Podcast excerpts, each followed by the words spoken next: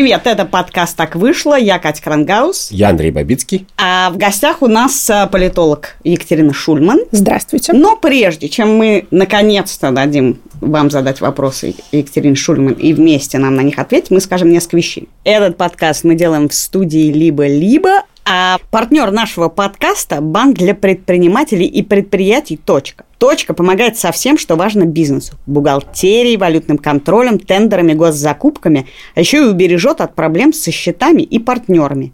Возьмет всю рутину на себя, чтобы вы, Андрей, занялись любимым делом. А любимое наше дело, как известно, это обсуждать этические проблемы. И поэтому сегодня мы обсудим этическую проблему банка «Точка». В середине выпуска.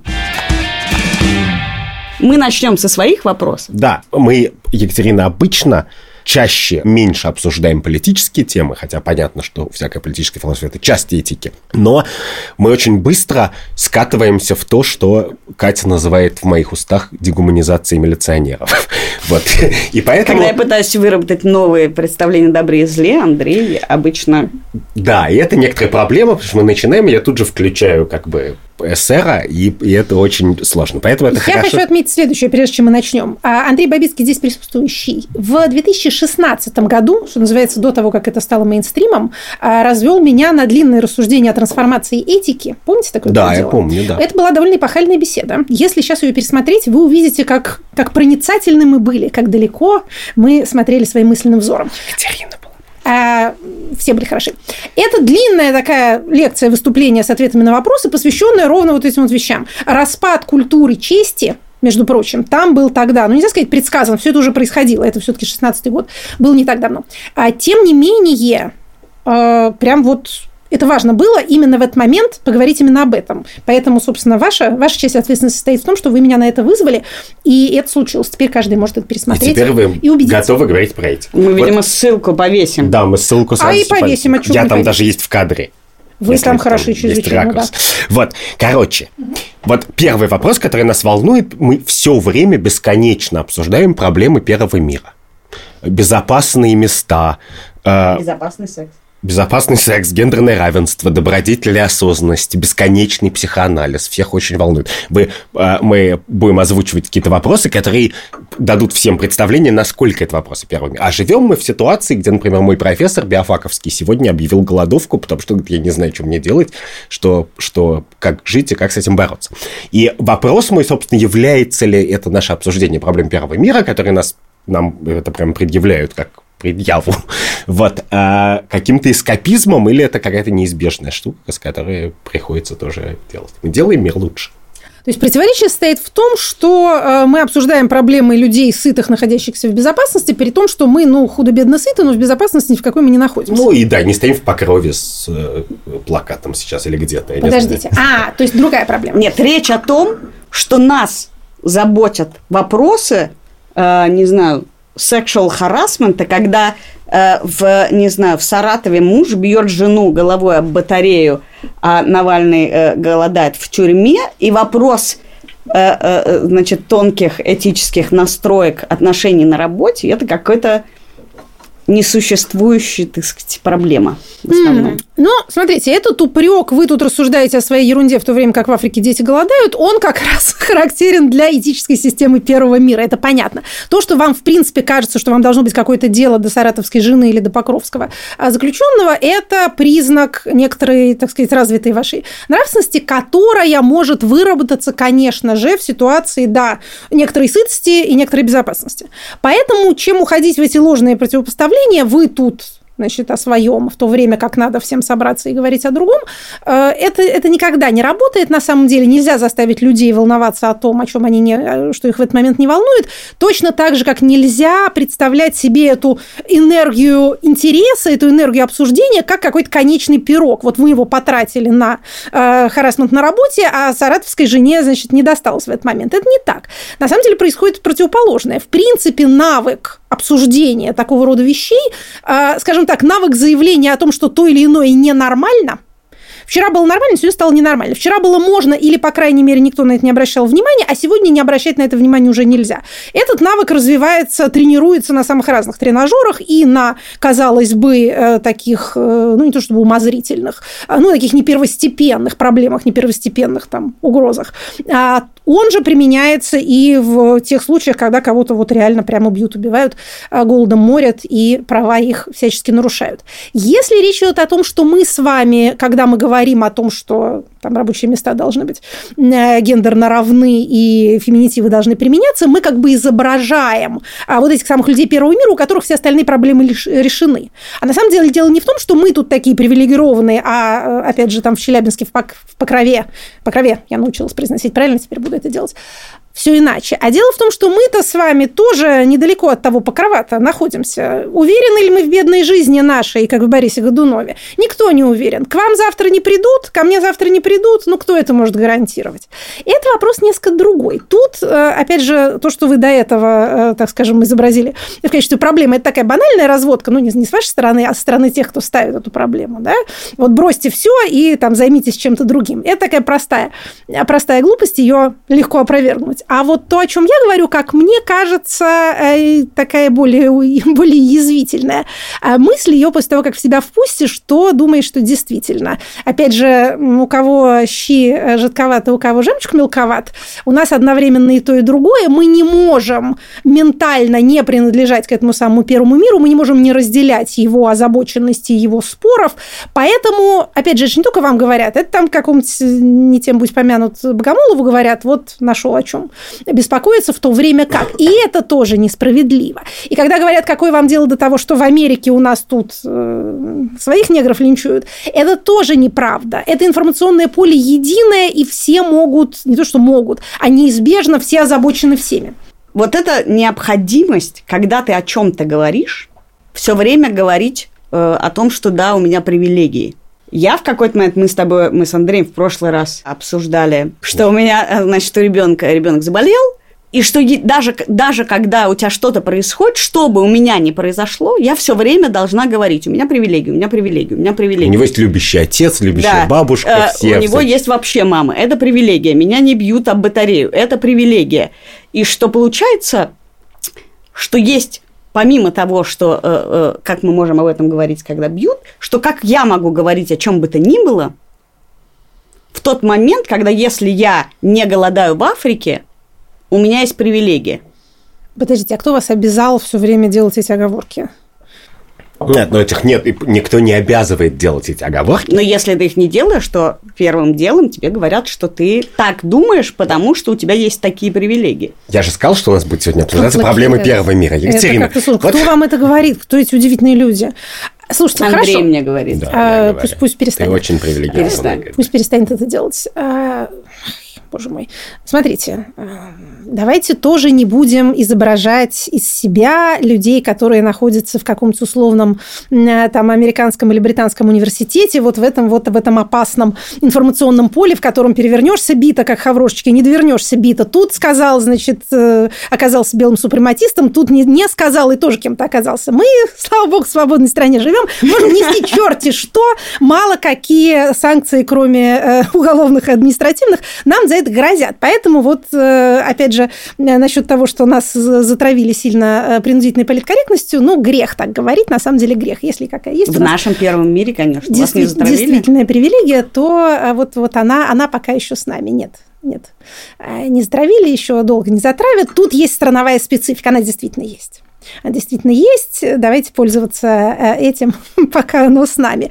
У нас свои ограничители. У нас свои проблемы, у нас свои страхи, и э, они не перед силой общественного осуждения, а перед государственной машиной. Ну, давайте тоже, что называется, измерять. Неприятно может быть, если вам кто-то что-то не то напишет в Твиттере, но э, от этого в вашей жизни сущностно мало что изменится. А вот если к вам утречком придут с болгаркой, то в вашей жизни изменится довольно многое. Поэтому тут нужно, как мне кажется, держать эти приоритеты в голове. Что касается привилегий.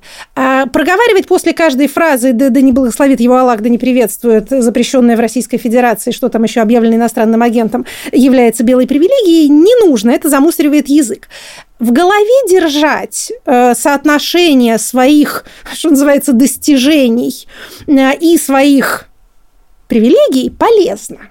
Не для того, чтобы обесценивать все то, что у нас есть, не для того, чтобы говорить, что мне это все досталось по праву рождения и по, по случайности моего рождения, но, в общем, для того, чтобы не поучать окружающих и не говорить им, э, значит, там, соберись, тряпка, вот я смогла, э, ты тоже сможешь. Это не для того, чтобы говорить лишнее, это для того, чтобы как раз воздерживаться от произнесения этого лишнего. Это самое чеканье э, привилегий, как это называется, полезно для того, чтобы как это, опять же, выражались в предыдущую эпоху, скромнее быть. А это действительно полезно, что называется, внутри для самого себя. Особенно тебе, Катя. Я просто говорю это. Просто. То есть мы установили, что это хорошо. А почему быть скромнее хорошо? Это не очевидно в современном мире благодетель. Добродетель. А это... Добродетель. Это хорошо, потому что это реалистичная, более реалистичная оценка, соизмеряющая вас с внешним миром, а иметь реалистическую оценку, так сказать, своего размера в окружающем пространстве полезно, потому что это позволяет оценивать, э, анализировать и планировать более адекватно. Ну, то есть это инструментальная ценность. Инструментальная. Не сама по себе хороша, а просто помогает лучше.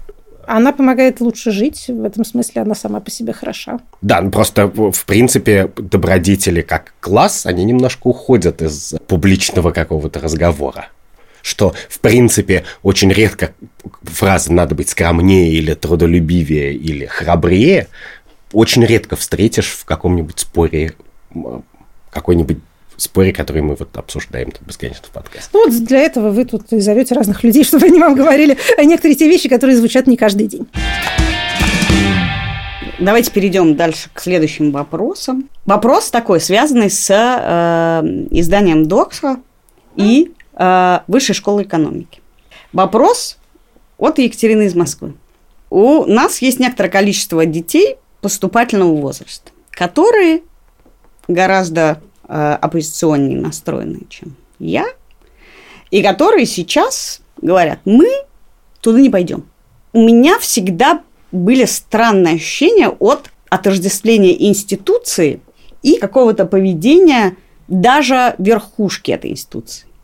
Если мы говорим о, о, о, об образовании в России, у тебя не такой большой выбор. Высшее образование, небольшой выбор. Вот есть университет. Где-то там может быть очень наверху, может быть и наверху, и пониже. Есть какие-то люди, чья позиция кажется, не знаю, мне западло. Так, ну, так себя не ведут люди. Но при этом я живу в государстве, где может быть где-то наверху, а может быть наверху и пониже. Есть люди, которые, я считаю, тоже так себя не ведут. И несут такое? Да, и несут такое. Из, из страны я считаю, что никто не обязывает меня уезжать. Хочу, живу, моя страна. А вот университет, а вот компания поменьше, по какому масштабу определяется, куда я не пойду, куда я пойду. Во время нашего разговора до эфира Катя назвала просто это, этот вопрос формулировала короче. Когда уже западло? Хм, вопрос хороший. Его каждый из нас э, каждый день задает себе многократно, куда можно идти э, там интервью давать, а с кем можно, нельзя на одной панели сидеть на каком-то мероприятии.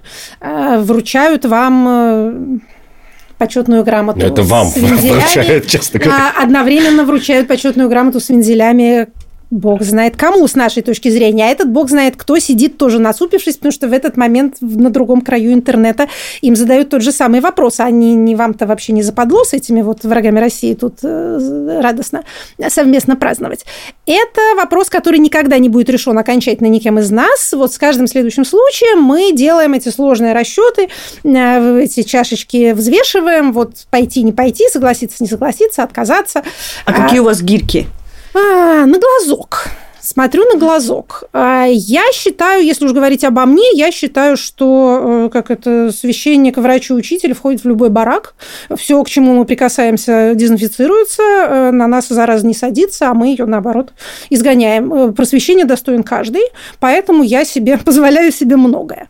А тем не менее, есть, разумеется, вещи, от которых я отказываюсь, не то чтобы по принципиальным соображениям, не хватает меня на то, чтобы гордо сказать, уйди, гестапо противная, не пойду к тебе там интервью давать рисовать. Я обычно что-то лепещу про график, э, и в начале своей публичной карьеры я почему-то, как э, этот самый Авраам, считала долгом обязательно заменную жертву предложить, что если не сына своего э, Идите первородного, то да, то вот какого-нибудь барашка. Поэтому я обязательно указывала на барашка, позовите вот, вот У меня сейчас совсем нет времени позвонить Андрею. Я да, так делаю. Да, да, да. Позвоните, он, он не брезгливый, да? Ты так говоришь? Я так не говорю, я просто В общем, а, я предлагала на замену кого-то. А потом я перестала это делать, а, и, в общем, как-то и э, осмелела, скажем так, но до принципиальных отказов, до отказов с декларацией своей принципиальной позиции я так и не Почему? поднялась. Почему? Потому что я не вижу себя этой инстанцией оценивающей. То скромнее надо быть. Ну, вообще полезно, да. Почему? Как, как бы кто я такая, что я буду говорить людям, что они как-то неправильно себя ведут? Ну, подождите, вы же отказываетесь я иногда по принципиальности. Да, но это мои Но не декларируете. Нет, не декларирую, нет. Я, кстати, тоже никогда не декларирую, но мне всегда казалось, что это так, как бы слабость, что я не могу сказать, я вам не, не буду с вами разговаривать. Нет, но у меня есть мое объяснение, почему я, как правило, стараюсь не вступать в такие переписки. Ну, то есть, меня, у меня, меня зовут Андрей Бабицкий, у меня есть известный тезка. И поэтому... Ой, да. И поэтому мне очень часто пишут там Андрюха, приходи к нам на Russia Today обсудить чеченскую войну. Иногда ну, что проклятие еще пишут. Да, и там много соблазнов, потому что когда тебе пишут Russia Today, ты хочешь написать какой-то такой. Но я никогда в это не вступаю, потому что мне кажется, что это как бы легкая жертва. Ну, в смысле, это как, как загонная охота какое-то, ну, ну, там нет Вы никакого знаете, спорта. может быть, может быть, это свойство темперамента. Есть да. люди, которые любят ругаться, вот прям любят. Мы их знаем. Они приносят иногда много общественной пользы именно в силу этой своей темпераментности. Вот им, как это, nothing better than a good fight. Вот лучше доброй драки вообще ничего не будет. И хлебом не корми, дай вот, значит, рот на ширину плеч разинуть и заявить что-нибудь публично. Опять же, э, это тоже хорошо, это тоже полезно. Но, опять же, представить себе себя в виде человека, который говорит, я к вам не пойду, потому что вы подонок, и чтобы что с какой целью. Тем более, понимаете, вам-то звонит. То есть вы не верите, в принципе, в идею, что в идею бойкота или в идею какого-то игнорирования воспитательных целей? Что мы не...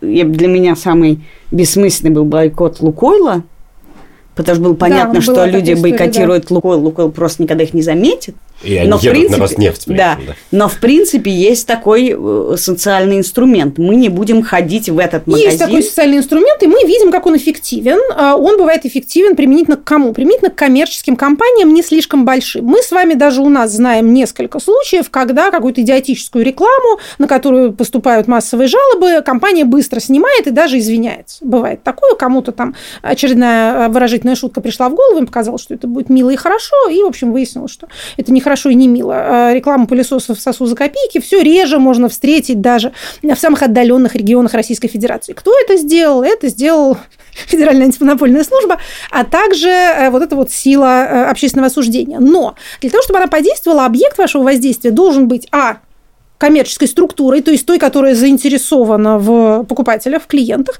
и б, э, коммерческой структурой, коммерческой, частной, не государственной.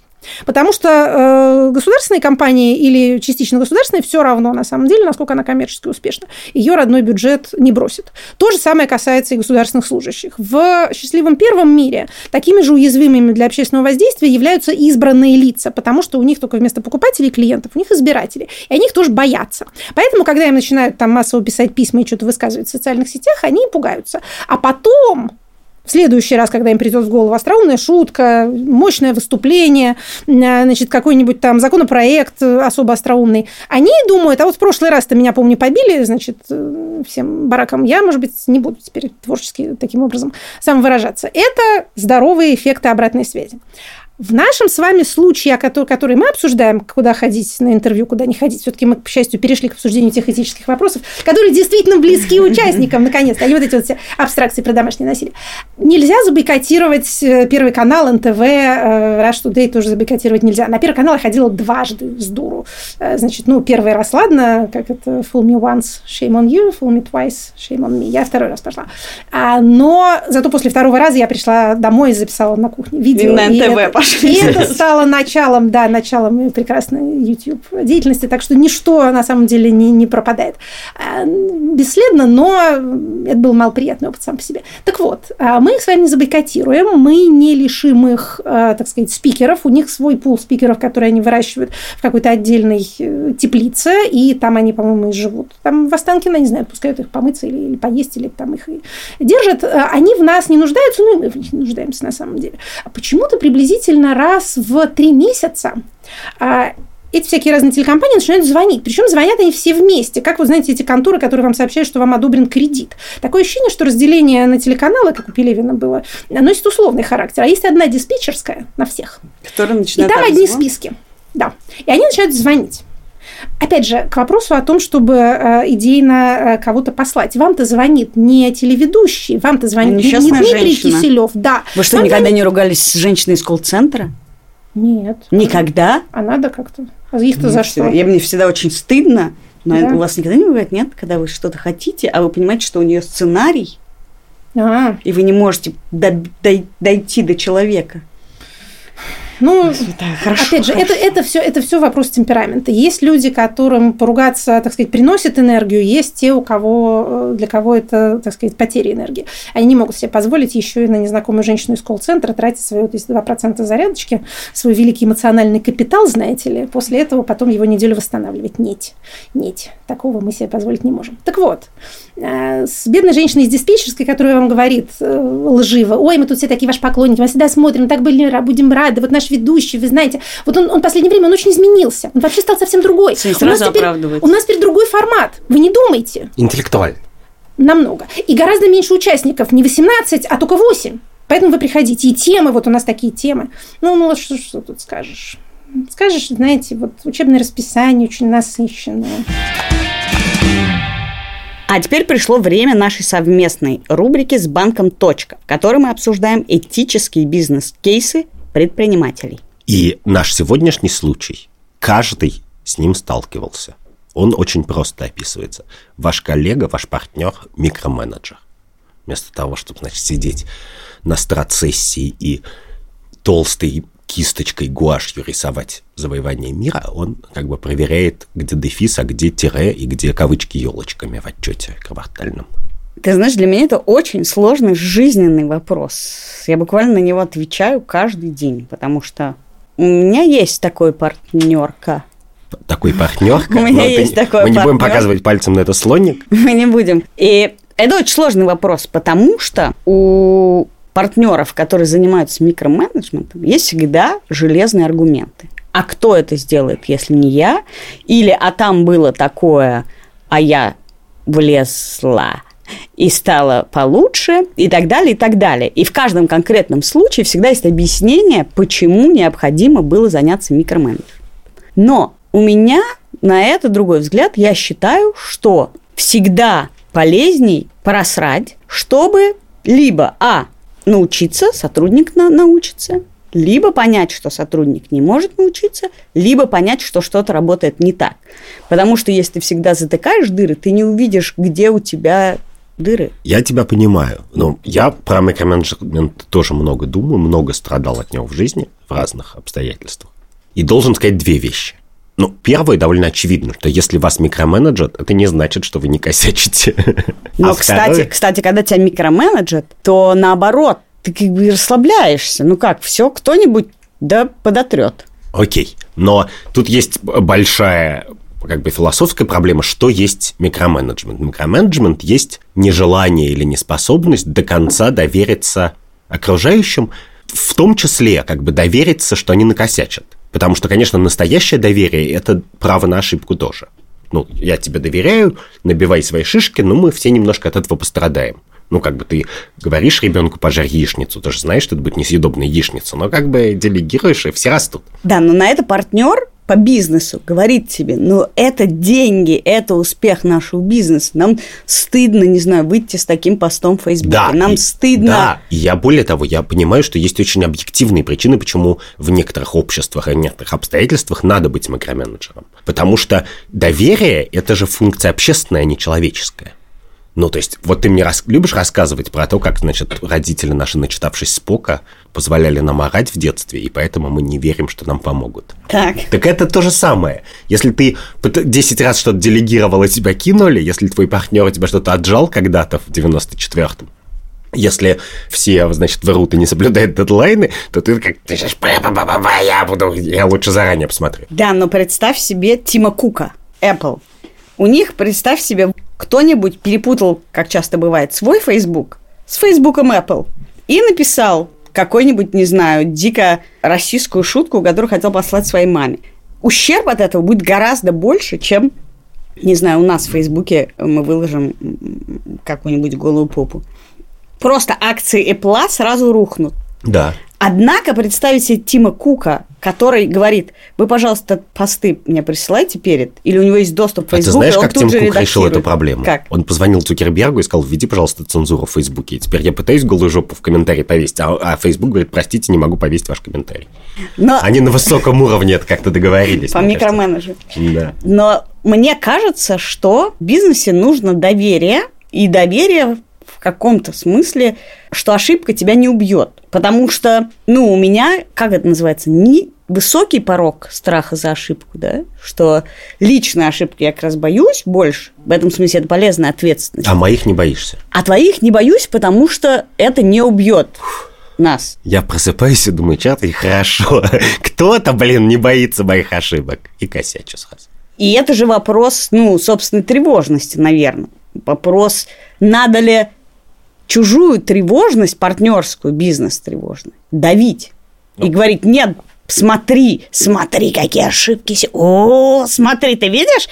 Ты видишь? Руки убери, ты видишь, что там творится? Да, но я просто хочу сказать, что, конечно, есть, я знаю много обстоятельств, когда микроменеджмент создается просто средой.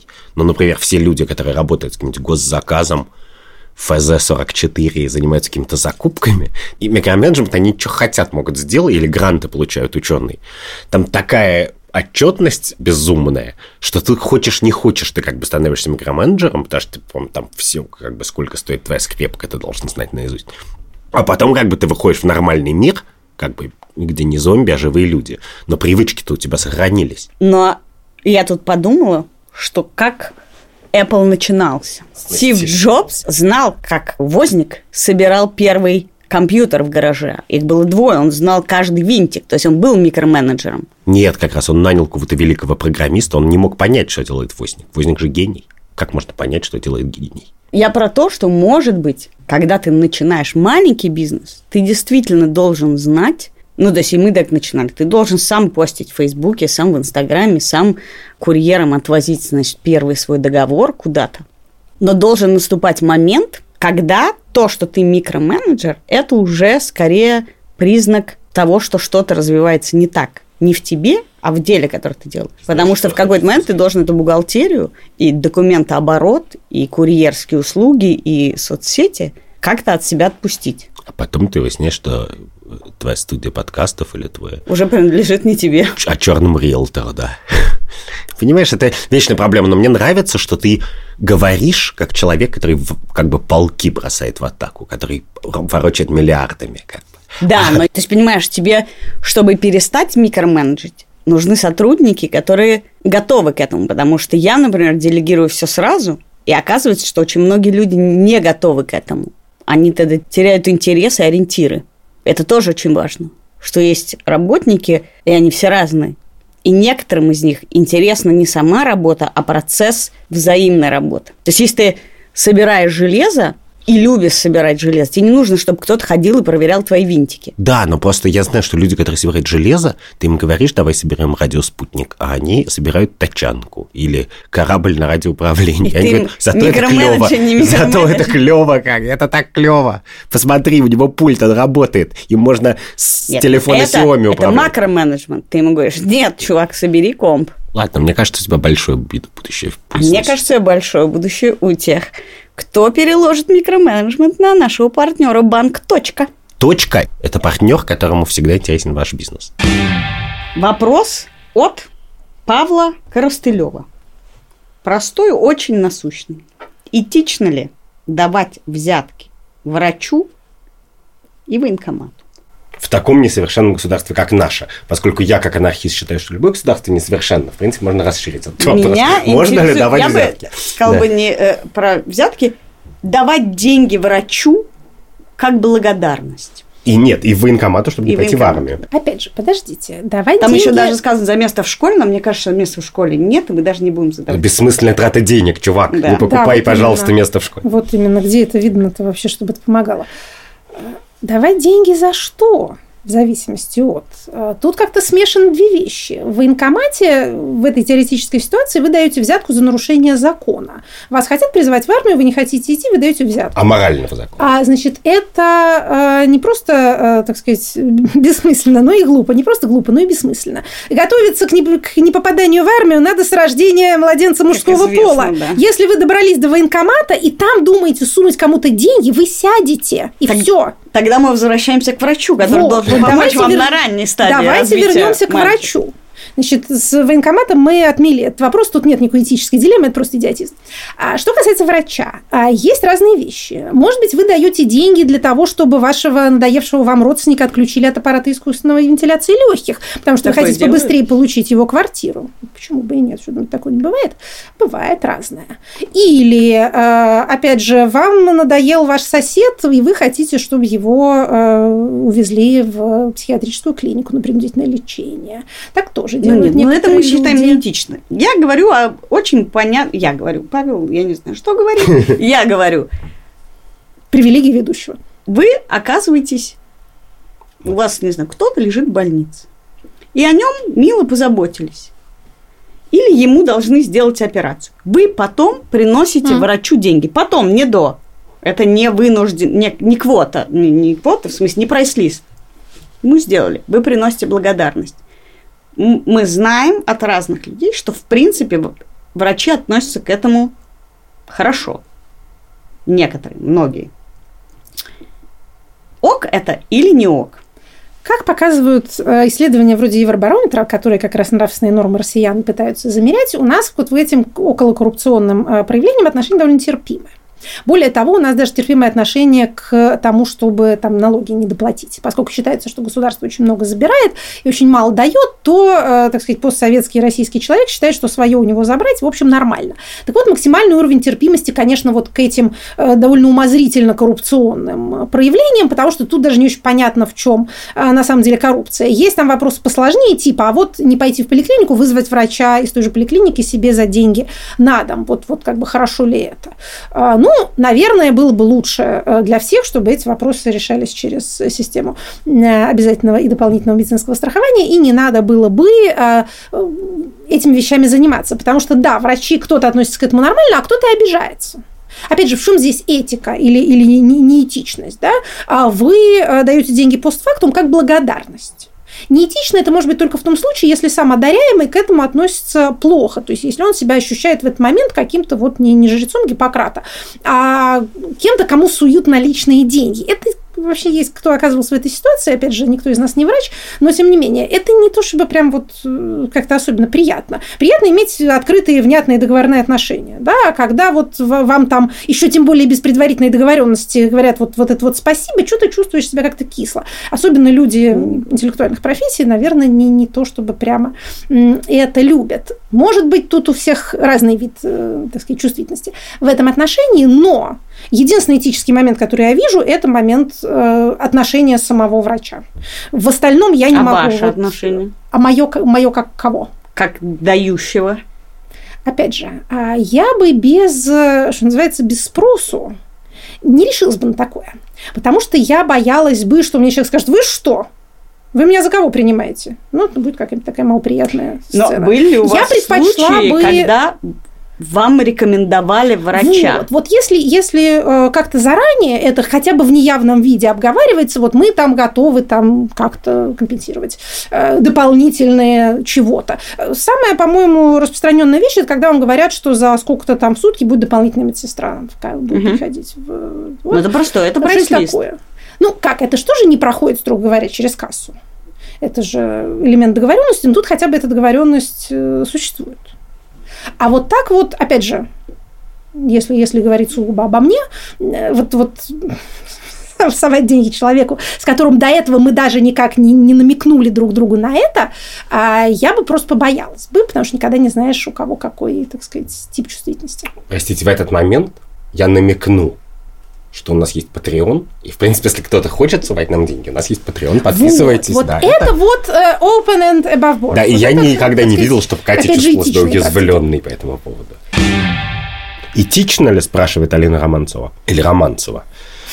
Теперь И читали Екатерина Михайловна говорит, что депрессия от безделья.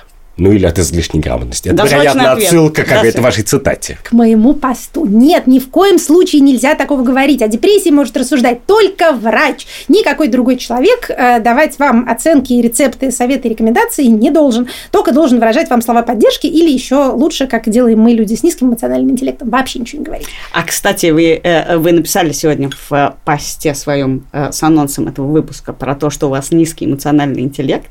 А считаете ли вы, что нормально как бы эту формулировку, это же как такая сразу щит, что если сказать, что у меня низкий эмоциональный интеллект, то э, не... не при... Взятки гладкие. Да, я, например, вычитала у Оливера Сакса э, про болезнь, которая называется прозапогнозия. Это когда ты э, не узнаешь людей по лицу, ты видишь mm-hmm. их, может, каждый день видишь, но те каждый раз и я тоже всем говорю, когда Это, не здороваюсь. плохая память на лица, да? Да-да. Но хорошие но, на слова, потому но, что про запогнозию фиг запомнить. Но э, плохая память на лица – это не уважение, а про запогнозию – это диагноз. И когда вы говорите низкий эмоциональный интеллект, вы тоже сразу говорите, ко мне нет претензий, никаких претензий. Есть такой момент. А вообще, то, что называется овер-диагностирование, спасает многих из нас. В прежние времена то, что мы нынче называем нахождением в спектре или легкими аутичными чертами, называлось дурным характером или дурным воспитанием, и считалось, что, так сказать, телесным наказанием, молитвой и отеческим внушением это отлично лечится. А мы теперь имеем возможность как-то, а, так сказать, объяснять себя вовне с помощью всей этой замечательной терминологии и э, вы знаете, на самом деле это, мне кажется, э, прогресс, потому что это на самом деле делает жизнь легче. Тот человек, который оскорбился бы на то, что его не запомнили, он подумает, да вот это у него вот это бозон, бозон этот Хиггса, да, э, она болеет этим. А, или если, опять же, я очередной раз кому-нибудь скажу, то, что люди обычно не то чтобы рады слышать, а вот э, человек тоже не, он не подумает, или, скажем так, повышается вероятность того, что он не подумает, что преднамеренно его хотят оскорбить. Опять же, по известной фразе, джентльмен – это тот, кто никогда не оскорбит ближнего нечаянно. Вот. Воспитанный человек вообще не должен оскорблять ближнего нечаянно. Если он это делает, он это делает для того, чтобы. Люди обижаются когда они думают, что их нарочно игнорируют, э, там, не забывают, не замечают, э, смотрят на них э, сверху вниз, не, невнимательно к их нуждам, не, не поздравляют их с днем рождения, специально. Всех поздравил, а меня одного не поздравил. Да, всех запомнил, а меня не запомнил. Даже, скорее всего, на самом деле запомнил, а сделал вид, что не запомнил, чтобы меня еще хуже унизить, оскорбить. Вот эти вот, может быть, само, самопровозглашенные и несколько комические диагнозы, они помогают тут с двух сторон, на самом деле. Это, это щит, двусторонний щит. Поэтому это скорее хорошо, чем дурно. Мы недавно обсуждали тему токсичности с Андреем.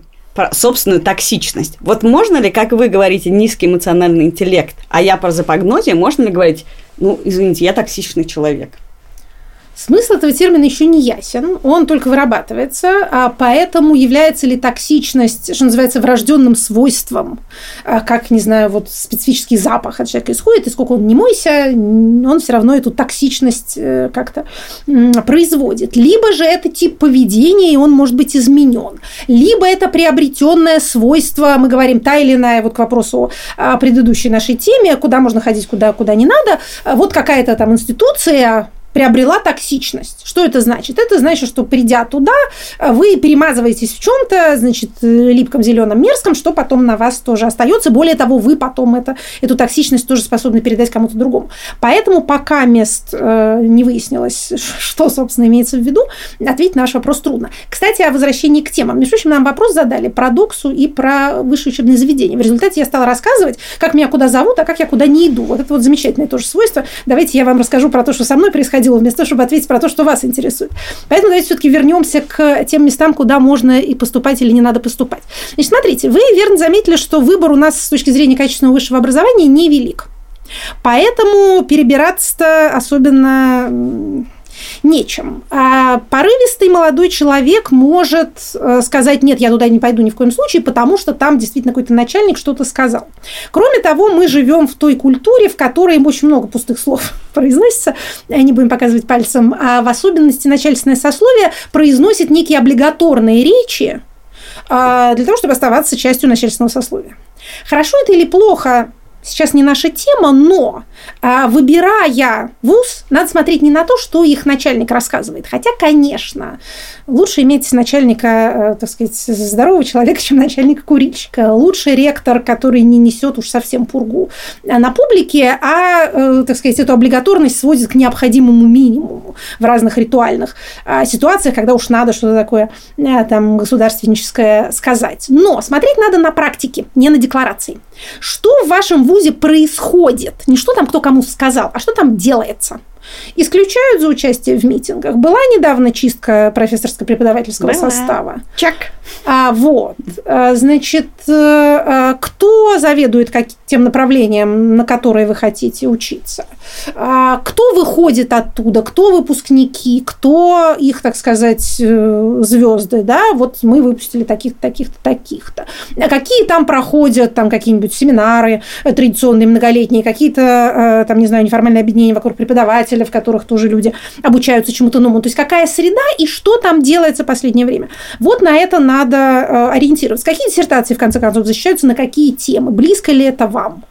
Вот это ближе к, так сказать, к тому, чтобы помочь вам сделать осознанный выбор, чем э, перлюстрация каких-то публичных заявлений. В России, как это у нас ругают, везде и всюду принимают, как в горе от ума. А в России несут все черт что, в особенности публично как я сказала в самом начале, это, возможно, элемент парадоксальной нашей свободы, но это и а, порождает вот эту некоторую дешевизну публичных слов, особенно, опять же, со стороны людей на должности. Они свой гимн стоя должны пропеть. Некоторые поют с большим энтузиазмом и три раза в день, некоторые так только рот открывают а, и только по государственным праздникам. Это тоже разница. Но а, лучше, лучше все-таки концентрироваться, что называется, не на этом. Я хотел сказать, кстати, что э, удивительное не парадокс, а наблюдение стоит в том, что вчера, когда судили редакторов Доксы, которым я передаю... избирали меру пресечения. Избирали меру пресечения, да. До у нас суда есть, еще, до суда наконец-то еще экспертиза в студии. Да, нет, слава богу. Вот, и э, э, избирали меру пресечения, довольно удивительную для редакции да, Докс, да, Док, да. Докс, и я передаю всем э, поддержку и, и восхищение. Так, ссылку на их эти э, донаторства тоже надо Да, да, да. Мы, и там тоже, это не тот случай, когда, значит, кто-нибудь обидится на это. Поддержите Доксу, потому что редакторы Докса сидят не могут сидят, не, сидят, не могут пользоваться интернетом, не могут входить из дома. И я уверен, что все, что они зарабатывают, не очень много, они зарабатывают в интернете, потому что они люди пишущие. При этом эта волшебная мера пресечения называется запрет определенных действий. Она не является домашним арестом, при том, что по описанию, по набору запретов это полный домашний арест. А одну минуту они им, значит, не додали до 24 часов в сутки, одну минуту они могут выходить из дома. Поэтому это не домашний арест. Знаете, в чем подлость? Домашний арест засчитывается в а, срок. потом срок наказания, да. да. А запрет определенных действий нет. Но. Да, это... Это, это фантазию, которую я раньше не видала. Это новый, так сказать, креатив. Я надеюсь, что защита э, этих людей все это будет оспаривать. Это нужно оспаривать в каждой следующей инстанции. Каждый такого рода процессуальный шаг должен быть оспорен. Потому что довольно часто что-то удается выгрести, а для них это важно. Потому что, что сейчас придумано, это чистой воды издевательство. Если это сейчас проканает, выражаясь юридическим языком, они начнут эту практику воспроизводить потом дальше. Если э, за это э, бить по рукам, то э, в следующий раз что-нибудь другое придумают. Тут есть такой вопрос. Вы сейчас много занимаетесь правозащитной деятельностью. Наверняка бывает, что человек, которого вы защищаете, оказывается вам неприятен. Например, он не умен или идеологически чужд вы тогда скорее откажетесь от его защиты или неважно, каков человек, если по отношению к нему поступили несправедливо? Это удивительно семантический вопрос, потому что мне кажется, человек, который знает определение слова правозащитник, не может его задать. Но Подождите, да. во-первых, я не могу э, принять эту правозащитную характеристику. Не так много я этим занимаюсь. Э, я занималась этим э, в качестве члена Совета по правам человека по, так сказать, по, по назначению. И вот те недолгие, но бурные 10 месяцев, которые я там провела, да, были посвящены этому чуть более чем полностью. При том, что у членов СПЧ никаких а, дополнительных прав и возможностей нет. У них меньше а, законных прав, чем у членов ОНК, общественных наблюдательных комиссий. Вот Марина Литвинович недавно оттуда исключенно имела возможность заходить в места лишения свободы. У них есть право по закону, есть закон об общественном контроле. Никакого закона об СПЧ нет, э, он работает по регламенту и указу президента, и мы на чистой э, наглости э, приходили в УВД, значит, потрясая этим заламинированным удостоверением, что тут мы при президенте совет. Многодетным причем. Да, да, да, да, да, лучше выглядит. Многодетной семьи, да. Значит, менее, э, так сказать, юридически просвещенные из начальников УВД как-то пугались и пропускали. На самом деле, теперь уже постфактум могу сказать, что абсолютно никаких правовых оснований для этого не было. Так вот, Сейчас меня назвать правозащитником нельзя никак. Тем не менее, э, давно замечено, что если вы, что называется, вписываетесь за кого-то, то через некоторое время крайне велика вероятность того, что объект этой вашей защиты вас как это начнет смущать. Он что-нибудь скажет на публике не то, что вы бы сказали. У него обнаружатся в его биографии какие-то странные не те факты. А, выяснится, что его убеждения совершенно не те, что ваши убеждения. И что больше всего ранит душу, особенно начинающего самозванного правозащитника, он вам не будет благодарен. Он будет благодарен кому-нибудь другому. Он не будет слушать ваших советов, и поэтому, по вашему мнению, будет все портить, а будет слушать чьих-нибудь других советов. Та ситуация, которая вам снаружи показалась очень простой и, и линейной по раскладу хороших и плохих, окажется абсолютным клубком змей и, и ведром червяков, в котором черт разберется.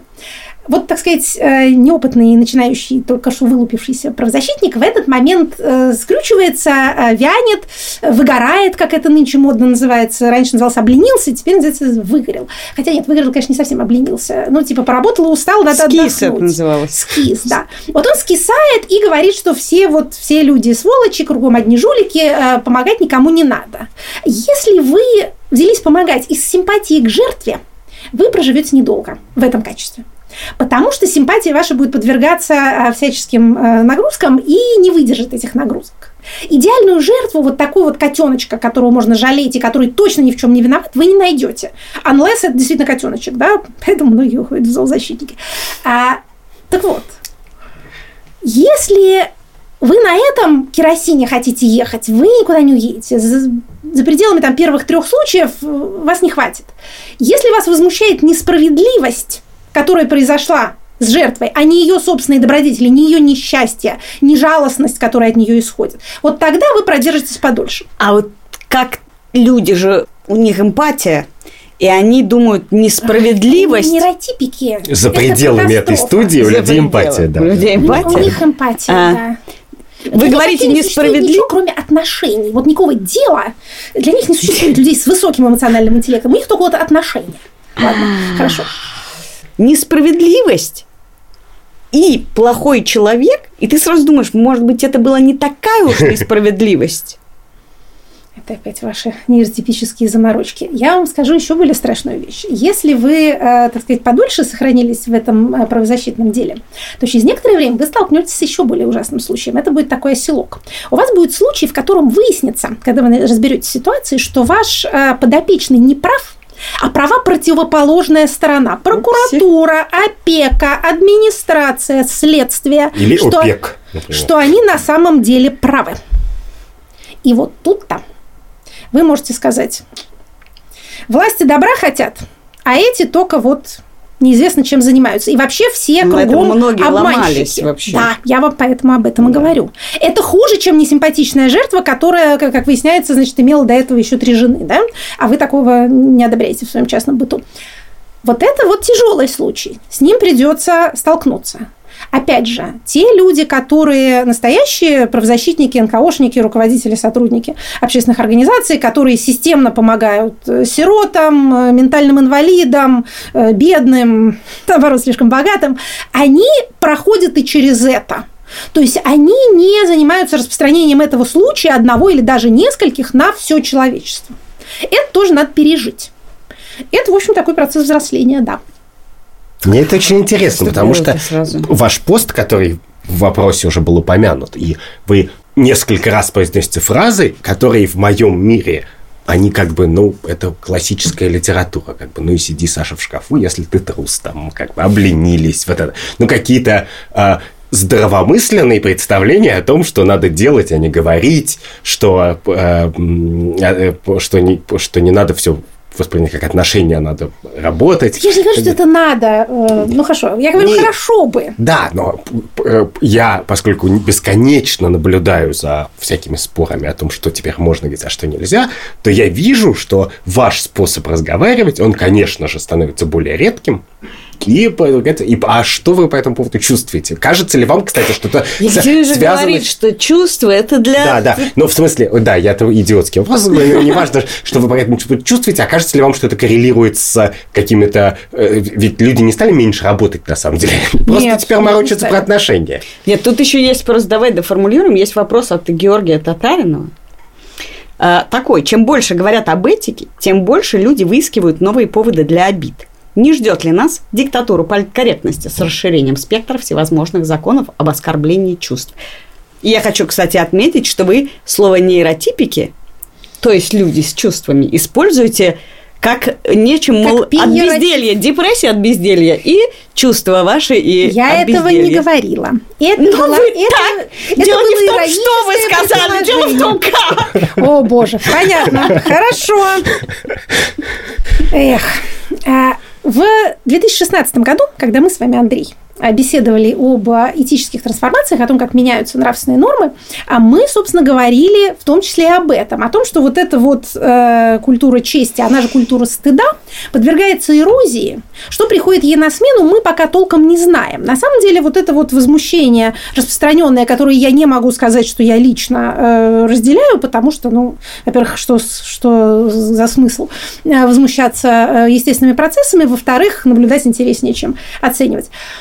Так вот, а, вот это самая новая культура, которую называют там, культурой снежинок, то обиженности, то виктимности, это все терминология, а, опять же, обиженных э, бумеров, э, скажем мы, чтобы обругать еще какую-нибудь категорию. А, она действительно отличается от предыдущей культуры. Тем, кто сформирован былыми нормами, в этой новой ситуации во многом дискомфортно. Но давайте вспомним, э, чем была э, эта самая предыдущая культура, культура чести, культура стыда. А честь для э, привилегированных сословий, стыд для народа и для женщин. Да? Это вот сдерживающие факторы, поведенческие ограничители для вооруженной аристократии законы чести, во имя которых убивали и давали себя убивать, а для всех остальных стыд. Это держало социум тех рамках, которые тогда считались необходимыми. Понятно, что с последующими волнами демократизации на этом уже далеко особенно не уедешь. Те, кто жалеют об этой былой культуре, говорят, что нет уважения к авторитетам, нет уважения к старшим, а, значит, вот этой вот э, культуры stiff upper lip, да, что я русский язык э, периодически забываю, э, как это сказать по-русски, вот этой вот, да, Э, твердой э, верхней губы, она как-то исчезает. Теперь все жалуются, все вечно значит, рассыпаются а, какими-то зелеными а, значит, слюнями и демонстрируют друг другу свою уязвленность, угнетенность, травмы. И на основании этого хотят для себя какого-то особого отношения.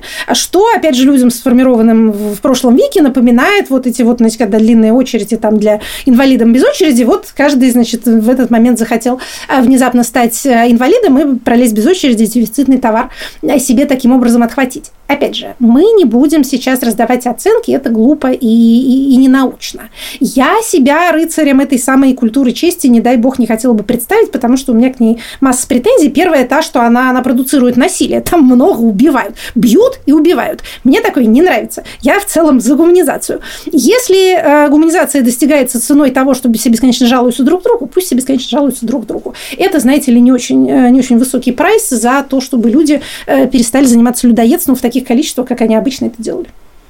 То есть наш подкаст – это цена за отказ от людоедства. Вот это вот нытье, которое вы производите.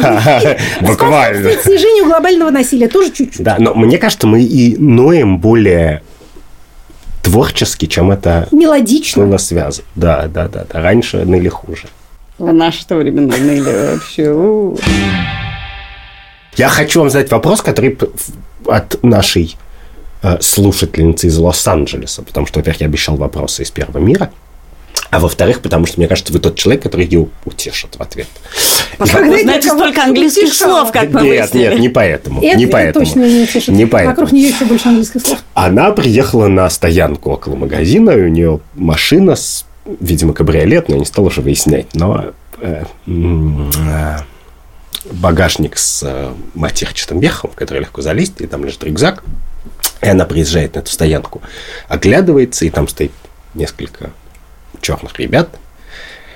И она берет рюкзак и перекладывает в в, в закрытый багажник. Да, в, ну да, в салон машины, где их сложно достать. И после этого переживает, что ребята, которые... Что они подумали, что она подумала, да. что они здесь стоят, чтобы... Э, потому что... Машинку обнести, потому что они черные. Да. Да. Надо ли по этому поводу переживать нашей слушательнице? Всегда нужно убирать вещи из салона э, машины в багажник, если вы ее оставляете. Оставлять там вещи, это называется по-русски вводить людей в грех. Какого бы цвету и социального положения они ни были. А кроме того, ваша сумка – это в некотором роде вещь достаточно интимная. Вы, может, не хотите, чтобы на нее пялились снаружи, даже безо всяких э, криминальных э, намерений. Поэтому всегда то, что у вас в салоне, перекладывайте в багажник. Такой мой вам материнский совет. Кстати, о материнстве. Скажите, что вы считаете должна давать школа детям, которые сейчас в нее идут и которые закончат через 10 лет. В мире, в котором мы живем, с горизонтом планирования, который мы имеем. То есть приблизительно минут 15. Да, да. 15. Я, кстати, хотела спросить, нас, какой у, у меня, ровно... У меня, честно говоря, больше детей, чем горизонт планирования. Я даже не понимаю, как это вышло. А, понимаю теперь, Настя. И все, что вы хотели знать о мужчинах в современной этике. Их горизонт. И об образовании половом в школе. школа должна была бы. Слушайте, ну что это за вопрос? Это опять, во-первых, это на лекцию, во-вторых, не, не, не ко мне. Я ну, вы чего школьным образованием-то не, не занимаюсь. Вы как, по какому критерию отбирали школу для детей? У вас же дети ходят в школу, а, домашнюю? Двое, двое из трех ходят, да. А я отбирал школу по критерию наименьшего наносимого вреда. Я и по... это? Я, поскольку э, из учительской семьи, то э, учителя на школу смотрят приблизительно как врачи на медицину. Скептически так. Вред психологический или интеллектуальный? Что может нанести моим детям интеллектуальный вред? Я даже себе не представляю, Идиоты? что это такое. Как? Нет, ну сделать, сделать человека глупее – это сложно. Значит, а, вред – это а, опыт э, насилия, унижения, бессмысленной деятельности а, и отсутствие опыта каких-то осознанных достижений. Школа, на самом деле, уж если говорить должна, должна давать в искусственно сформированных условиях, школа абсолютно искусственный социальный конструкт, должна давать ему опыт успеха. Это один из важных факторов взросления. Две вещи делают человека взрослым – ответственность и успех. И то, и другое естественным путем может не прийти – вот школа это такое место, где можно вот это испытать. С одной стороны, ответственность, у тебя есть свое расписание, у тебя есть свои задания, ты как бы вот идешь по этому маршруту и отвечаешь за э, свои результаты, или, по крайней мере, за свои э, сознательные попытки достичь этого результата. И опыт успеха. Не знал, узнал, не умел, научился. Была оценка ниже, стала оценка выше. Вот это очень полезно. Так, через некоторое время человек обретает вот ту нужную мускулатуру достижения, которая потом во взрослой жизни ему пригодится, где уже нет этих искусственных условий и где может с ним, так сказать, ни ответственности, ни успеха никогда не э, произойти. Вот Мы это знаем вот... такие примеры. Мы знаем такие примеры. Вот это что касается долженствования. Но, э, что называется, минимальный порог требований, тут тоже выбор-то у нас не очень велик. Когда э, семья выбирает школу, то она много с чем соотносится, кроме вот этих вот высоких соображений. До этой школы надо добраться, остальных детей тоже надо куда-то девать. Э, это все должно быть, так сказать, логистически выполнимо и так далее. Я знаю героических людей, которые специально переезжают, чтобы там быть поближе к какой-то особо уникальной школе, но что-то мне не кажется, что у моих детей такие уж уникальные образовательные образовательные потребности. Поэтому от школы э, я хочу, чтобы она не делала хуже чтобы она не вредила, что называется, не учила плохому. Если она при этом не особо учит чему хорошему, я самонадеянно полагаю, что э, мои детки как-нибудь... Э, а вам не жалко по 6, 5, 6 часов дней, 5 дней в неделю, 9 месяцев в году, 11 лет своих детей тратить на вот эти два умения э, ответственности и успеха и на то, что вы им там не нанесли травму. Вы вот знаете, это все тогда зачем? Вы знаете, я, э, как это, я надеюсь, что прям вот э, дети нас сейчас не слушают, но если они у вас есть, у вас они есть, то вы примерно представляете, что это время, оно должно пройти. Вы говорите, вам не жалко тратить на это, а на что оно может быть потрачено? Пусть он Мы... дома носом в стенку лежит, чем хуже. Я считаю, безделье тоже очень развивающий. Это необходимый элемент дня. Поэтому я как раз против того, чтобы загружать детей плюс к школе еще большим количеством каких-то активностей. А это становится уже э, почти обязательным. Заботящийся родитель должен своему ребенку устроить такое расписание, чтобы он еле спать успевал. Я такого э, не одобряю. Может, это я просто э, рационализирую свою материнскую лень, но тем не менее все равно я такого не одобряю. Так вот, выражаясь э, приземленно, одна из функций школы, и она, кстати, в 2020 э, проклятом году была передержка. всем поняла, передержка, конечно. Значит, э, не будем цитировать Хармса с самого начала, но что-то с ними надо делать, с детьми, куда-то их надо девать мы э, опрокидываем на детство наши собственные представления о времени. Когда мы говорим, мне бы эти 11 лет, да я бы. Дети за это время должны в относительно безопасной обстановке вырасти. Возникала ли у вас мысль, что ну и хрен с ней, с государственной школой? Будут сидеть дома, читать книжки? Нет, ни в коем случае Почему? не возникало. Во-первых, они будут сидеть дома у меня на голове.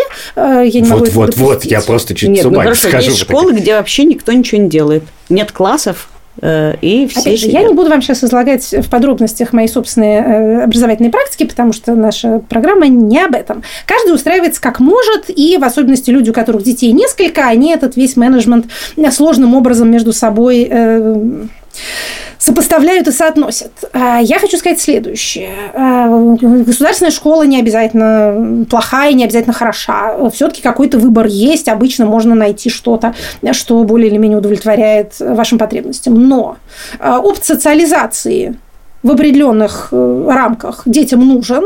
Сидение дома не позволяет им примерить на себя иные социальные роли. Ребенку после определенного возраста, и в этом смысле школьный возраст выбран довольно разумно, вот после семи, ему необходимо побыть где-то, где он не является только детем своих родителей. Потому что ему уже этого недостаточно. До определенного возраста ему нужно только это, и вот тут отдавать вообще никого никуда нельзя, я считаю. А, а потом ему нужно, опять же, в безопасных дозах быть там, где вокруг него чужие люди, которые его не обязаны любить. Они там не должны его бить и обижать, но они ему не родные, и он им не родной. Между ними нет отношений, прости господи, а между ними есть обязательства. Это нужно нельзя держать ребенка принудительно вот в этой вот э, инфантилизирующей теплице, в которой он только дитятка. В школе он в какой-то момент становится старше, он видит, что есть младшие классы. Ну, хорошо, в семье тоже есть младшие сиблинги, если они есть. Но там вот есть эти младшеклассники. Вот там он растет по какой-то понятной лестнице, проходит, да, он там уже, значит, старослужащий дед. Это все необходимо, это тоже часть э, личности нашей. Но при этом образовательных запросов у вас к школе на самом деле принципиальных нет. Нет какой-то must know. М, Интересно, что вы это как-то заметили. Я бы не сказала. А я. Мы люди, так сказать, нейр- нейротипики иногда. Кое-что, кое-что замечаете, да.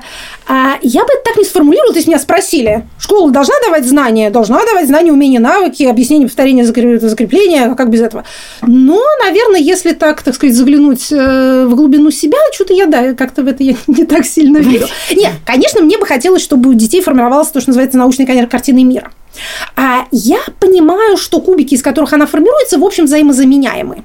У меня нет э, убеждения в том, что есть какие-то вот масты, без которых человек вообще не может быть цивилизованным человеком. Кто считает, что без таблицы Менделеева он не может? Кто без чудного мгновения? Кто без э, чего-нибудь другого еще, правил перехода через дорогу? Все науки хороши, выбирай на вкус. В общем, можно людей, э, детей обучать, в принципе, чему угодно. Э, И то будет полезно, и это они достающие, они доберут. Может быть, это тоже мой, так сказать, социально обусловленный снобизм. Что там эти учителя в школе могут знать такого, что, Что я не скажу.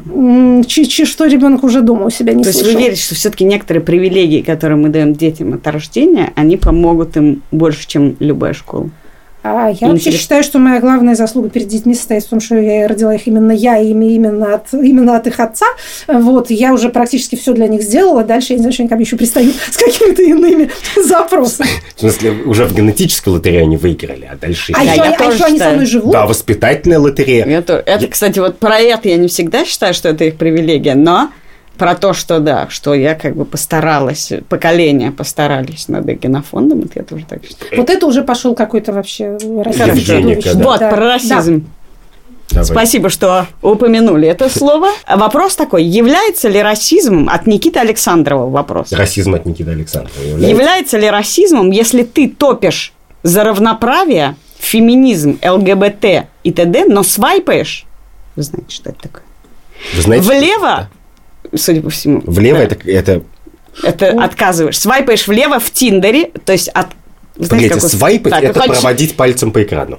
Вы не знаете, что такое свайпать влево в Тиндере? О, мы вам что-нибудь расскажем. Наконец-то. Итак, Тиндер – это там, где у вас фотографии людей, и вы либо влево делаете пальчиком, Подождите, подождите. Тиндер – это Для мобильное Для приложение для Да. знакомств. там фотография. Либо влево, либо вправо пальцем вы делаете. Влево – это значит А чья там фотография? Погодите, смысл такой, Екатерина, можно я расскажу? Просто. интересное Значит, упражнение. это приложение, которое вам показывает с большой, ну, бесконечную стопку фотографий. Вот, ну, оно просто А, каких-то людей Да. рандомных. Ну, вы Не можете рандомно, сказать может, от там фильтры 27 до 34. А, э, э, Ищут вы можете столько установить секса фильтр. и. Или отношений, неважно. Так. И каждый... А, а где эти люди все находятся? А у них есть профили. Ну, Они как, там вам как- еще показывают, Они насколько они живут далеко. Да, Да, да, где-то живые. живут. Да, можно сказать, чтобы это были люди в радиусе 5 километров. И он показывает эту стопку людей. Ты на каждое лицо, или не лицо, смотришь. И если тебе нравится, делаешь направо, а если не нравится, налево. И А- смысл... а, прошу прощения, зачем нужно Дальше людей? они Чтобы делают то же самое, и вам селекция. показывают только тех, с кем вы совпали. И вы его сказали ок, и он ок. И дальше вы можете начать переписываться. Можете начинать. А, свайп это like, like... Да, свайп, Like лайк, swipe. свайп. Так, хорошо. Да, но мы, хотим, чтобы не только вы нас понимали, но и все слушатели, а в России говорят свайпать. Да, свайпать. Это А важно. Тапнуть, Тапнуть, свайп. тапнуть, Так, свайп. слишком много новых. Короче говоря, да, топлю я тэп, за свайп. феминизм, Да. равноправие, ЛГБТ, но отказывают, так сказать, возможностях людям с расой, не совпадающей с моей. То есть я, может, э, я расист, иконку... как бы. Да, иконка у меня, значит, э, радужных флагов и написано Black Lives Matter, Но, но знакомиться я желаю с представителем противоположного пола. Да. и только белая раса. Должны ли вы обеспечить равный доступ к своим сексуальным услугам людям разных рас, полов Ну, и социальных слоев? Вы Да, видите, можно ли вы быть? видите, как изменился? Да, какой- какая тонкость вопроса. Да. Могу ли я не быть расистом, но точно не хотеть спать с человеком другой расы? Ну, вы знаете, вопрос, э, конечно, выглядит несколько комически. Вы вообще не обязаны ни с кем спать, э, Николай э, Александров. Александров. Значит, у вас нет такой обязанности перед человечеством. Вы можете абсолютно полностью воздерж- воздерживаться от любых контактов. Это можно. Это первое. Мне кажется, это важно. Вы не могли бы этого не сказать. Об этом надо заявить. Да, А, А, значит, э, поэтому никто не может принудить вас э, ни к какому, никакой коммуникации ни с каким человеком или набором людей. Все, что вы делаете, вы делаете исключительно по доброй воле своей собственной. Но надо сказать, что когда пытаются измерять социологический уровень расизма в социуме, то, среди прочего, задают обычно такой вопрос. А Как бы вы относились к тому, что ваш э, ребенок создает семью с представителем, там, ну и дальше называются, другой расы, другого вероисповедания, там, иностранцем и так далее. И по уровню терпимости здесь, в общем, можно судить о том, как общество в целом, насколько оно ксенофобски настроено или нет. Поэтому сама постановка вопроса не такая странная, как может показаться вот именно из Речь этой... скорее щи- ну, из этой считает ли он себя ксенофобом в этот момент. То есть топит он за одно, но понимает, что спать с этим он не хочет. Вы, смотрите, когда вы говорите топит, эм, вы имеете в виду следующее. Вы выступаете за равные права и равные возможности для людей разных рас. То есть вы выступаете против дискриминации. Да. Извините, пожалуйста, а отсутствие секса с вами не является дискриминацией. Поэтому тут Это вы, больно. можете, тут вы можете не, э, не волноваться на этот счет э, совсем никак. Я добавлю, что есть огромные дискуссии у левых людей, все ли являются расистами, которые меня лично раздражает, потому что мне кажется, что, ну, в смысле, как бы до- хороший тон в считать, что все являются расистами. И я, в принципе, даже знаю аргументацию, и на сайте Гарварда есть знаменитый тест Implicit Associations тест, который предлагает тебе ассоциировать лицо человека твоей расы или другой с приятными или неприятными словами, а потом меряет в микросекундах, сколько времени у тебя ушло на то, чтобы сказать, что араб умный профессор и что еврей то есть умный. чекать надо не только привилегии, но Простите, а как по, по картинке отличить араба от еврея? Это не всегда легко. Ну, как нет, известные там... сериалы Фауда. Да, да, да. а нет, там не араб и еврей, а, например, араб, черный, азиат. Вот. И, и он дальше меряет в микросекундах, насколько ты расист. Там все расисты, но я, честно говоря, гораздо меньше, чем американец, потому что для меня большая часть... Как бы, у меня- Не- надо. Да, но в частности, в- в- я бесконечно читаю на американских крупнейших СМИ тексты, как бы очередные объяснения, почему все белые расисты, и почему это важно признавать. Значит, смотрите, э, коллеги, не, не углубляясь в дискуссии, которые проходят от Да. нас далеко, и действительно в нашей стране объявления издаются только славянам, э, не, э, не так, может быть, актуальны, сказать тут надо следующее. Действительно, общество становится все более разнообразным. Вот это diversity – это не лозунг, это демографическая реальность.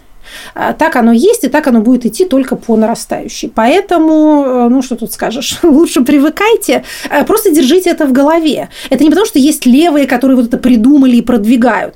Это потому, что так э, выглядят объективно обусловленные демографические процессы. Гомогенные социумы остаются в прошлом. Люди будут жить среди разных людей. Преимущественно белых, так сказать, мест будет оставаться меньше. Поэтому, э, что называется, если, так сказать, э, возвращаться на более свойственное мне политическое поле, пока вы можете э, регулировать миграцию на своих условиях, регулируйте ее на своих условиях. Пока вы можете заниматься какой-то, так скажем, образовательной культурной деятельностью для того, чтобы привычная вам культурная среда не разрушалась, ну, занимайтесь. Но имейте в виду, куда дело движется. Опять же, оно не движется туда, что все белые вымрут, Но что вымрет, или, по крайней мере, будет на, на пути к э, некоторому размыванию, это вот эти вот э, социумы э, закрытые, где все друг другу родня, где все похожи, где все, в общем, одинаковые, разделяют общие ценности. Тоска по традиционному обществу во многом объясняется тем, что если ты вот один из этих родственников, то тебе там жить, конечно, комфортно. Если ты не родился каким-нибудь семье уродом, да, что есть сюжет большинства романтических произведений литературных, да, когда вот все жили-жили, там женились, и, значит, и так они старели оба, как в Евгении Онегине. Вдруг рождается такая Татьяна, которая как-то вот не имется. Вот Ольге э, имется, и ее даже, значит, даже отстрел одного жениха ей не помешал немедленно выйти замуж за другого. А это не имется, ей беспокойно. А вот в этом случае, конечно, вам в традиционном обществе плохо, оно вас задушит, оно вообще построено на то, чтобы таких э, душить. А, Но и это все в былом осталось. А, Мы живем в разнообразии, в нарастающем разнообразии. Это дискомфортно. Конечно, комфортно думать, что я и есть норма, норма это я, все такие, как я, а кто не такие, как я, они какие-то ненормальные, больные, необразованные, неправильные, надо их там как-то полечить, э, поучить. Ну, увы, нормы больше не будет, норму отменили. Извините, это я вам как это как политолог могу сообщить. Не спать или спать э, с, с вами, автором вопроса про Тиндер, не дискриминация. А если я говорю, что я сдаю свою квартиру только славянам, жить как не жить в моей квартире, это, казалось бы, тоже не дискриминация. Но у меня какая-то квартира с моими коврами, ничего, никто не пострадает от того, что не будет в ней жить. Между воп- сексом со мной и житьем в моей квартире. В чем квартире. разница? А, в том, что второе, в отличие от первого, я надеюсь, оплачиваемая услуга. Дальше мы вступаем на это сложное поле, которое исхожено уже многократно американским правосудием и судебной практикой. Тут надо объяснять долго разницу между публичной офертой и непубличной офертой. Можете ли вы отказаться э, оказывать услугу? К чему пришла американская судебная система в целом? Опять же, очень сейчас упрощая, а, сформулировать это можно так. Если вы а, печете пиро, пироги на свадьбу и вам заказали пирог на гей-свадьбу, вы можете отказаться. Вы можете не брать заказ. Но если вы хозяин кафе, вы не можете повесить табличку э, «Геям вход запрещен», потому что это публичная оферта. Точно так же вы можете отказать любому соискателю счастья жить в вашей квартире, не объясняя ему причин. Но вы не можете опубликовать, тут ключевое слово «публичность», опубликовать объявление, в котором будет написано только славянам. А, Вот, значит, как То это есть, было- желая облегчить жизни славян и сразу написать им не, не звоните, Просьба не беспокоиться. Вер- да. да, вы не можете. Вы не можете этого сделать. Я со- Точно можно- так же, кстати, прошу прощения, а, былой а, бальный этикет а, говорил следующее. Э, Женщина может отказаться танцевать с партнером, который подошел и пригласил ее, но за это она до конца танца не может, до конца вот этой, так сказать, бальной стадии, она не может танцевать уже ни с кем другим. То есть нельзя отказать человеку и тут же встать со следующим, кто а, пришел. Потому что если уж ты говоришь, что голова болит, так она болит. Ты можешь не говорить про голову, но ты можешь сказать, нет, я не танцую, но тогда, когда этот отошел от тебя, а, значит, э, Левин подошел Вронский, ты не можешь подпрыгнуть и с ним побежать танцевать. Это не, а, ну, потому что понятно, да, это, это бестактно. А, так и тут. Оно, может быть, и хорошо было сидеть с табличкой, значит, танцую только с Вронским. Но общественные, так сказать, нормы этого не, не велят. Так вот, по поводу только славян, по-моему, как это называется, пирожок или пирожок был, квартиру сдал одним славянам, вселились Глеб и Ярополк, четыре года дань не платят, соседи жгут огнем мечом. Вот, вот это да, я, если, если поженить э, этот вопрос с одним из предыдущих, а бойкотировать такие квартиры эффективно? Я всегда так делаю, мне просто интересно, это Обычно эффективно это те квартиры, которые ты не хочешь снять. Да, Потому что хипстерские белые стены – они обычно почему-то пакетно, пакетно года, да. да, идут с э, э, западническими Потому что мне кажется, что это есть главная проблема со сдачей квартир, как известно, состоит не в том даже, что их сдают только славянам. 14%, как посчитал новая газета, в Москве сдают только славян. Всего 14%? Да, да, ну, слушайте, ну, нормально. Довольно много, если ты проглядываешь. А, а славян в Москве сколько? Но. Да, это хороший вопрос. И кто такие славяне? Главная проблема – это то, что когда тебе сдают квартиру, тебе сдают не квартиру, а квартиру вместе с добовым, буфетом и, и э, антресолью, Со на которой... культурной средой. Да, да, и это очень важно, как бы. Так, и мы бережем русскую культуру. Значит, кстати говоря, вот смотрите, вот это несчастное объявление, которое мы тут с вами столько цитировали, в самой этой формулировке есть такая жалостная мещанская вежливость. Ведь что хотят люди сказать? Не сдаем ни русским. Или еще проще, наверное, не сдаем кавказцам, или азербайджанцам, или вьетнамцам. Но это как-то неловко. Поэтому вот эти вот славяне, это такое неопределенное слово. Слово русский для самих русских людей немножко неприличное. Почему-то. Вот так вот это как-то сказать, это уже прям целая какая-то декларация. Это ксенофобия. Так нет, это русский национализм уже давно да, объяснил, потому что нет более русофоба, чем русский человек. Ничто так хорошо да. не продается в России, как русофобия. Это да. тоже правда. Поэтому эти несчастные авторы объявлений хотят вот как-то тоже мягко выразиться, но вот так у них получается. Глеб Ярополк у них выходит. А, а, то есть это свидетельство морального прогресса. Это, я это пос... тоже показатель какой-то специфической стыдливости. А я, как известно, большой поклонник э, сентенции Ларшфуко, лицемерие – это дань, которую порог платит добродетели. Вот пускай платит. Лицемерие В отличие от Ярополка, который ей не платит. Четыре года, да. да. Я считаю, что просто лицемерие – это то, чего э, должны добиваться борцы за все права, потому что с этого начинается толерантность. Да, да, да. А не я тоже за лицемерие. Лицемерие, да. притворство да. и имитационность – это все очень важно. Это правило, начальном этапе, да. Я выбираю из двух вопросов последний. Я предлагаю, э, Екатерина, чтобы вы выбрали. Один из двух. Так. Вопрос первый от мага. Как думаете, есть ли поступки, после которых... Это Make America Great Again, наверное. Маг или мага? От мага. Не знаю. Так, хорошо, Есть ли поступки, после шутки? которых ассоциироваться даже с оппозиционными политиками неэтично? Вопросительный знак в скобках, например, условный Ройзман. Или второй вопрос. Михаил Метлов, Метлов. В продолжении темы дискриминации интересно послушать про обратную дискриминацию квоты для разных групп. Не так давно была тема с Оскаром, не знаю, что там было с Оскаром. Да, а, с Оскаром был, был, они новый регламент приняли, э, как, э, так сказать, должны быть устроены съемоч, съемочные группы, а, э, претендующие на Оскар. Да. Все решили, естественно, особенно пылкие русские читатели, которые читают заголовки, а не оригиналы, они решили, что теперь, теперь в составе самой, вот самих актеров должен быть обязательно определенный процент там, кого-то. На самом деле там не так все устроено сложнее и, я бы сказала, разумнее. И в целом этот регламент, насколько я понимаю, описывает уже существующую ситуацию. Итак, мы будем да. отвечать на второй вопрос. Давайте на второй, потому что он более, он более политический. Первый вопрос, ну вот, значит, насколько должен тот или иной политик публично э, съесть ребенка э, перед камерой, чтобы с ним не надо было ассоциироваться. Ну вот, когда что-нибудь такое он сделает, тогда и, тогда и будем размышлять. А, значит, далее. Что касается квот, этого самого affirmative action, позитивной дискриминации.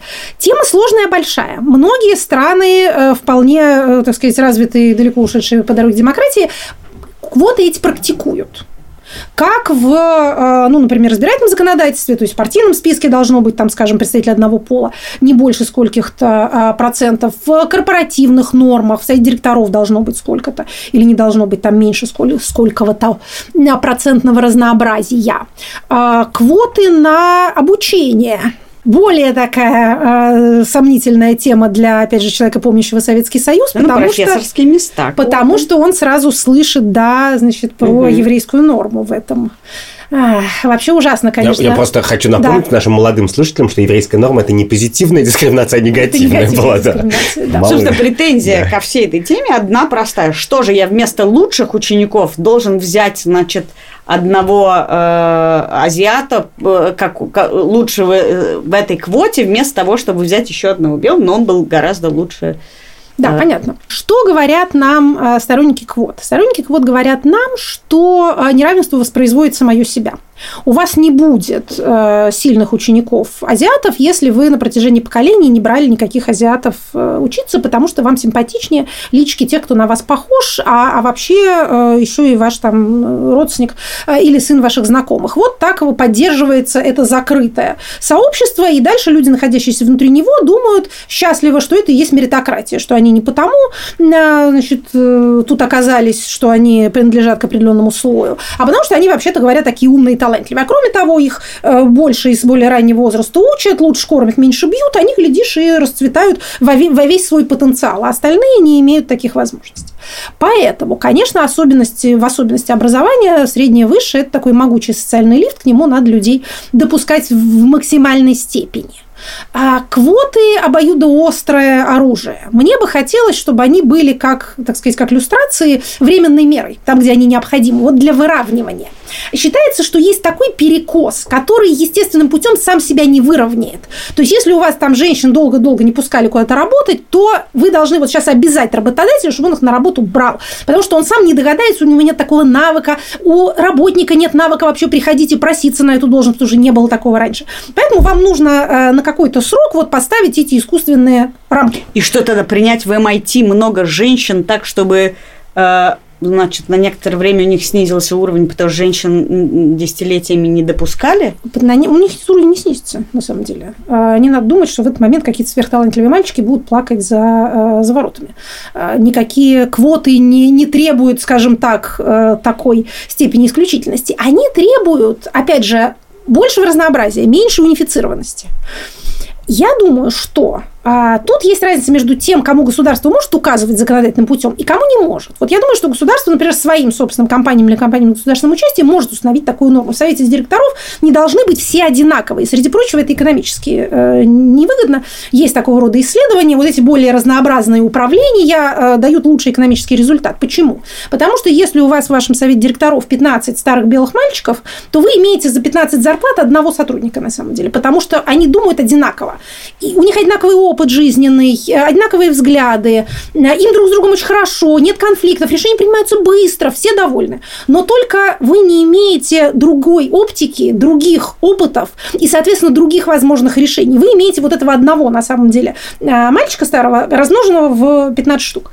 То же самое касается, на самом деле, практически любой сферы. Люди, приходящие из других бэкграундов, приносят свое новое, разнообразное и удивительное. Если вообще вы руководили когда-нибудь каким-то коллективом, то вы знаете, насколько это необходимо, насколько это вообще ваш, так сказать, творческий потенциал-то э, увеличивает. Хотя, конечно, комфортно и приятно работать со своими да, с тем, с кем вы вообще росли, э, с кем родители были знакомы и так далее. Это ужасно мило, ужасно это прям вот облегчает многие-многие рабочие процессы. Но это может еще, э, так сказать, сработать в небольшом творческом коллективе, бог с ним. Но на уровне здоровой корпорации это работает уже гораздо хуже и вырождается в такой э, болезненный А вы эйджизм туда укомплектовываете? В разнообразие. А, то, что начальники возраст. в среднем старше подчиненных, это, в общем, как бы естественный процесс. Нужно пройти несколько ступеней для того, чтобы этим самым начальником а, стать. Плохо, когда все начальники одного возраста. Плохо, когда все начальники вообще одного типа. Опять же, мы с вами сидим в этой ситуации по самые уши. И приблизительно все, что мы вокруг себя видим, можно вывести к этой самой причине. Есть люди, а, родившиеся в одно, даже не десятилетие, а пятилетие, с одинаковым образованием, с одинаковым жизненным опытом, возвращенные в определенного рода структурах, которые чудесно друг с другом гармонируют, имеют очень связанное, ясное мировоззрение не понимают, что может существовать какой-то другой взгляд на мир в принципе, и они обладают всей полнотой власти. Вот смотрите, как это хорошо и замечательно работает. Нет никого на этом уровне, кто бы мог хотя бы, значит, робко подняв ручонку, сказать, вы знаете, а бывает по-другому. Нет там никого, кто мог бы сказать, что он видел вообще другую жизнь, других людей, находился в каких-то других отношениях, не маршировал строем в лучшие годы э, своей юности. Нету. То есть вот, в госкорпорациях да позитивная дискриминация – это ок. В госкорпорациях и на госслужбе разнообразие – это благо.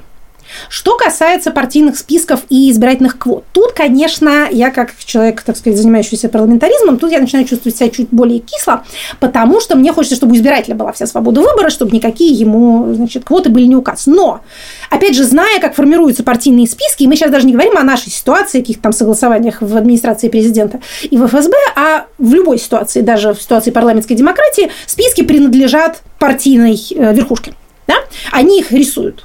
Поэтому э, мы можем быть заинтересованы в том, чтобы они их рисовали максимально ориентируясь на мнение избирателя. Но, тем не менее, тут может быть это квотирование, если оно не законодательная норма, но некий ориентир.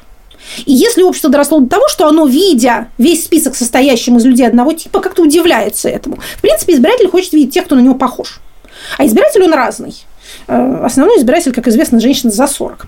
Поэтому если... Это мы прям клан вопроса, который задавали, да. на самом деле, большинство слушателей нашего подкаста. Собирается ли Екатерина стать президентом или президенткой? Да. Вот альтернатива, да, вот, значит, какой выбор нам предоставляется. Так вот, товарищи, значит, квоты вопрос сложный. Инструмент сам по себе, э, скажем так, требующий осторожности в применении. Как всегда, опять же, как с иллюстрациями э, и иными. Опять же, чем это похоже на иллюстрации? Это, в принципе, ведь, давайте себя не обманывать, инструмент э, узаконенной э, дискриминации в правах. То есть мы ограничиваем людей чем-то. Каким-то людям в рамках иллюстрации, да, мы там запрещаем занимать определенные должности или баллотироваться на них. Каким-то людям мы запрещаем, там, опять же, себе формировать совет директоров или партийный список по своему наущению. Для того, чтобы такое делать, нужно иметь очень внятное целеполагание. И опять же, мне бы хотелось, чтобы это было ограничено каким-то временным временным каким-то Слушай, это эксперимент на 10 лет? Почему эксперимент? 10 лет – это не эксперимент. 10 лет или там 15 лет – это срок, который необходим для того, чтобы общество да. привыкло к всеобщему избирательному праву, например. Или к тому, что э, там женщины и minorities тоже э, лезут, так сказать, в политику. Или к иллюстрациям. К всему хорошему.